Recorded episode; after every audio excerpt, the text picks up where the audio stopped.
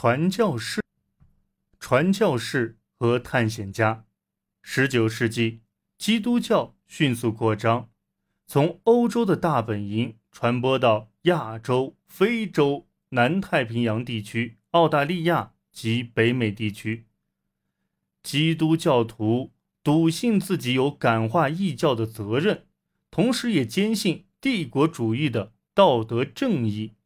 其他人则通过追求物质财富，或仅仅通过野外探险来得到满足。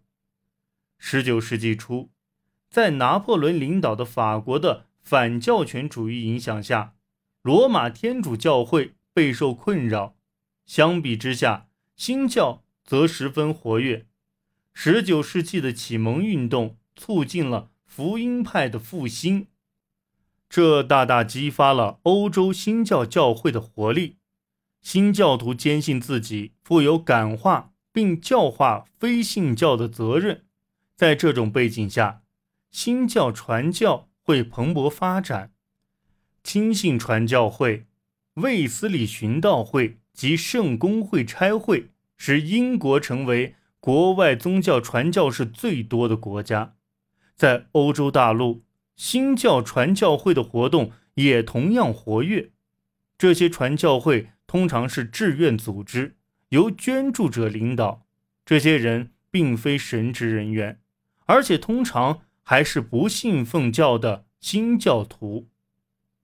福音派在新教组织中势力十分强大。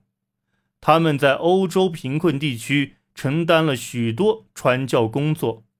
福音派倡导改善公共卫生等社会改革，同时也通过主日学校帮助教育民众，并提倡安息日仪式。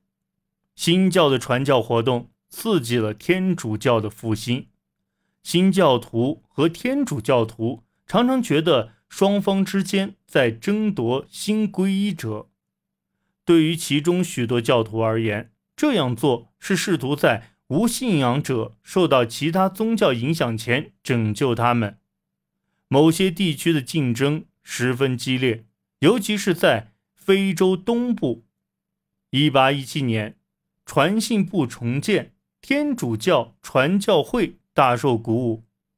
此外，罗马天主教会。在这个世纪逐渐恢复士气大振，巴黎外方传教会也得以恢复，帮助感化了在法国统治下的非洲西北部的许多信徒。十九世纪六十年代，作为对福音派传教活动的回应，非洲传教会和圣约瑟外方传教会在英国建立。传道过程中的宣传。帮助了强化传道士的英雄形象，在教养的上层人士开始加入传道会。在非洲南部，最虔诚的布尔人属于荷兰归正会，德兰士瓦和奥兰治自由邦的荷兰移民通常把自己视为上帝的选民，认为自己对非洲赋予特殊使命，同殖民主义者一样。传教士也是利用新科技来推动自己的传教事业。通过使用蒸汽机船、铁路和电报，他们可以轻松地与祖国保持联系。奎宁的使用令传教士和当地民众都免受疟疾困扰。欧洲人的活动经常引发当地民众或牧师的激烈反抗。当地民众认为。自己的价值观被腐蚀了，而当地牧师则认为自己的影响力被削弱了。在1857年至1858年的印度民族起义和1900年中国的义和团运动中，都有传教士被起义者杀害。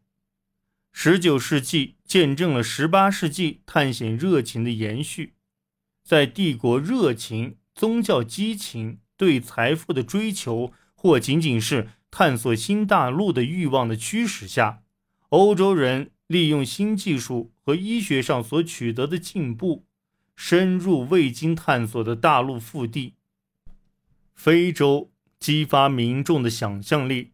由于其中心地带被丛林、沼泽和沙漠覆盖，疾病多发，风俗传统怪异，难以穿越，因此非洲有“黑暗大陆”之称。这也激励着欧洲人去证明自己的勇气。从19世纪50年代到70年代，苏格兰探险家戴维·利文斯通沿着赞比西河航行，驶入人们之前认为不可能通过的坦格尼洛湖和尼亚萨湖之间的水道，并将他看到的最壮观的瀑布以维多利亚的女王的名字命名。利文斯通等福音派探险家传播福音，帮助患病的人，并揭露非人的奴隶贸易。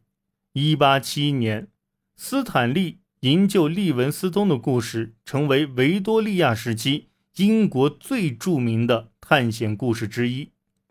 法国著名探险家德布拉柴沿刚果河而上，为法国收购领土。此举引发了列强对非洲的争夺。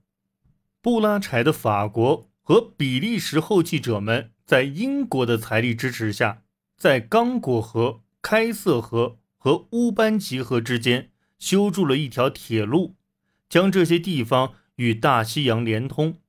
1898年，为阻止英国在埃及独大，法国将军让·马尔尚在法招达。与基坎纳对峙。除此以外，他还探索了非洲北部和内陆的许多地区，试图找到一条从西北方通往亚洲的通道。尝试不断失败，但却引发了极地探险的热潮。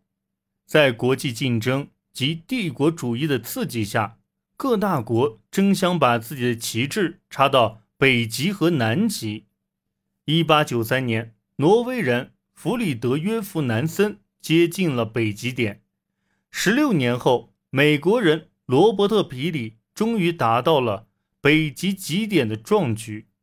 一九一一年，挪威人罗尔德·阿蒙森赢得了踏上南极点的荣誉，但罗伯特·斯科特悲壮的失败也一直引发人们无限的遐想。